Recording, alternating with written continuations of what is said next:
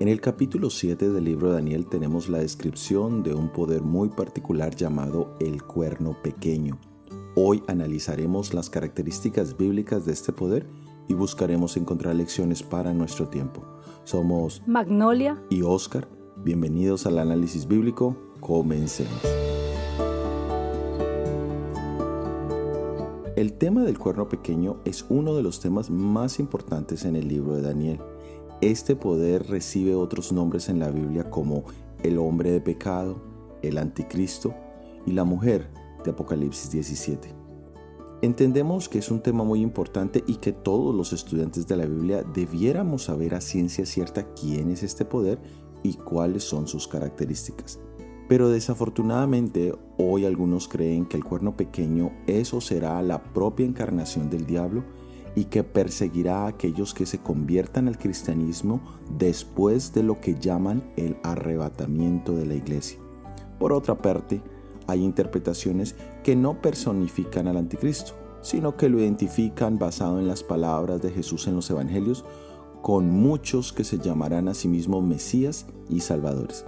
En pocas palabras, hay demasiada ambigüedad e incertidumbre al respecto. Pero es interesante que los reformadores de la Edad Media todos tenían una unidad de pensamiento en relación a este poder. Los valdenses del siglo XII creían que era el papado. John Milkish de 1367 creía que era el papado. Juan Wycliffe, 1379, creía que era el papado. Juan Hus, 1412, creía que era el papado. Girolamo Saboranola, 1497, creía que era el papado. Martín Lutero, 1522, creía que era el papado. Philip Melanchthon, 1543, creía que era el papado. Juan Knox, 1547, creía que era el papado.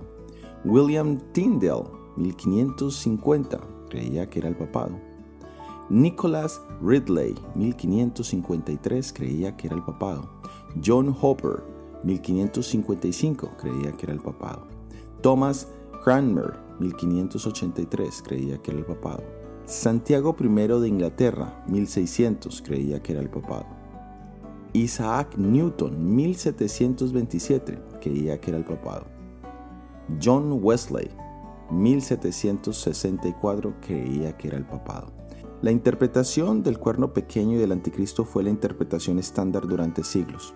Solo fue hasta el siglo XIX, después de los 1260 años que habían terminado, que los eruditos protestantes comenzaron a abrazar la enseñanza del erudita jesuita Francis Rivera, que el anticristo todavía estaba en el futuro. Esta enseñanza católica ahora es enseñada por todas las principales denominaciones protestantes. ¿Cómo podemos nosotros hoy saber con seguridad a quién representa este poder? Analicemos en el libro de Daniel, el capítulo 7, los versículos 20 hasta el 25. Asimismo, acerca de los diez cuernos que tenía en su cabeza y del otro que había salido delante del cual habían caído tres, y este mismo cuerno tenía ojos y boca que hablaba grandes cosas y parecía más grande que sus compañeros. Y veía yo que este cuerno hacía guerra contra los santos y los vencía. Hasta que vino el anciano de días y se dio el juicio a los santos del Altísimo. Y llegó el tiempo y los santos recibieron el reino. Dijo así, la cuarta bestia será un cuarto reino en la tierra, el cual será diferente de todos los otros reinos, y a toda la tierra devorará, trillará y despedazará. Y los diez cuernos significan que de aquel reino se levantarán diez reyes, y tras ellos se levantará otro, el cual será diferente de los primeros, y a tres reyes derribará. Y hablará palabras contra el Altísimo, y a los santos del Altísimo quebrantará, y pensará en cambiar los tiempos y la ley, y serán entregados en su mano hasta tiempo y tiempos y medio tiempo. Aquí encontramos 10 marcas o características del cuerno pequeño y buscaremos quién cumple estas características. La primera, el cuerno pequeño procede de la cuarta bestia, es decir, que si la cuarta bestia es Roma, El cuerno pequeño no puede ser ni Babilonia, ni Medo-Persia, ni Grecia. También debe surgir después del nacimiento del Imperio Romano. Este detalle nos servirá mucho cuando estudiemos el capítulo 8 del libro de Daniel. Segundo, el cuerno pequeño sale entre los diez cuernos. Estos diez cuernos son los mismos poderes representados por los dedos de la visión de Nabucodonosor en el capítulo 2 de Daniel. En otras palabras, este poder sale en medio de las diez tribus europeas, los alemanes, los ostrogodos, los visigodos, los francos, los vándalos, los suevos, los burundios, los érulos, los anglosajones y los lombardos. Tercero, el cuerno pequeño sale después de los diez cuernos. Esto nos indica que surge después de la caída total del imperio romano y el establecimiento de las naciones europeas. Este detalle nos sirve para saber que no era ninguna de las tribus bárbaras que invadieron a Roma. Cuarto, el cuerno pequeño es diferente a los otros cuernos. Todos los diez cuernos eran de carácter político-militar pero este poder tendría el elemento religioso. Quinto, el cuerno pequeño sería más fuerte que los demás, ya que demostraría más poder y habilidad que los demás cuernos o naciones europeas. Sexto, el cuerno pequeño arrancaría tres cuernos. La historia de las naciones bárbaras que invadieron a Roma nos dice que tres reinos fueron destruidos, los érulos, en el año 493, los vándalos en el año 534 y los ostrogodos en el año 538 a manos del poder católico romano. Séptimo, el cuerno pequeño hablará grandes cosas contra el Altísimo. Esto es una gran blasfemia el reclamar el título de representante de Dios en la tierra o de ofrecer el perdón de pecados títulos y poderes que ningún ser humano pueden tener. Octavo, el cuerno pequeño quebrantaría a los santos del Altísimo, es decir, que sería un poder perseguidor de todos los seguidores de Jesús. La historia nos cuenta en la Edad Media este poder mató entre 50 y 150 millones de cristianos por no someterse a su autoridad. Noveno, el cuerno pequeño pensaría en cambiar los tiempos y la ley.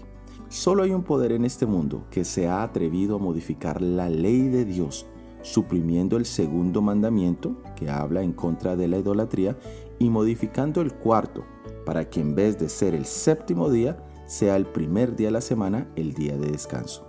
Y en cuanto a los tiempos, se refiere a los tiempos proféticos, con la introducción del preterismo, que nos habla de que todas estas profecías tuvieron su cumplimiento en el pasado, y el futurismo, que nos habla de que todas estas profecías están ubicadas solamente en el futuro. Y eso, por supuesto, destruye totalmente los tiempos o eventos proféticos. Y décimo, el cuerno pequeño reinaría con total libertad por tiempo, tiempos y la mitad de un tiempo. Este tiempo profético aparece siete veces en la Biblia y se menciona de diferentes maneras, 42 meses, 1260 días, pero todos equivalen a 1260 años. El poder católico romano tuvo total autoridad desde el año 538 hasta el año 1798. Al mirar estas características, podemos con certeza decir que no hay otro poder en la historia de este mundo que tenga o cumpla estas características tan específicas. De hecho, todavía hoy se encuentra en el edificio de la alcaldía de Nuremberg, en Alemania, unas esculturas que ilustran al poder papal como ese cuerno pequeño. Pero, ¿qué ha pasado con el entendimiento profético en este tiempo? Jesús nos advirtió que entre las señales de su segunda venida estaría el elemento del engaño, cuando dijo, mirad que nadie os engañe. Y esto es lo que ha sucedido. Nos hemos confundido con el significado de estas profecías, dejando que otras personas piensen por nosotros. Y hemos llegado aún hasta despreciar la profecía bíblica o la hemos reemplazado por las adivinaciones personales. En otros casos, hemos tomado una actitud que nos impide separar a la iglesia el poder del feligrés, de la persona, y perdemos el objetivo del Evangelio que es que Jesús sea exaltado y que Él atraiga a las almas sinceras a donde Él quiere que estén. Jesús quiere darnos sabiduría, tacto y sobre todo amor por las almas perdidas que necesitan conocer el verdadero Evangelio como es en Cristo Jesús. Que Dios nos ayude. Amén. Gracias por haber escuchado nuestro episodio del análisis bíblico para esta semana.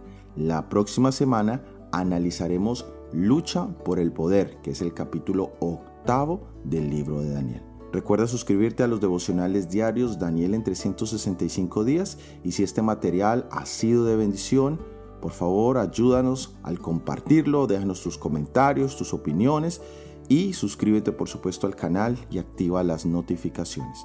Todo ha sido producido por el Ministerio 147. Que Dios te bendiga. Amén.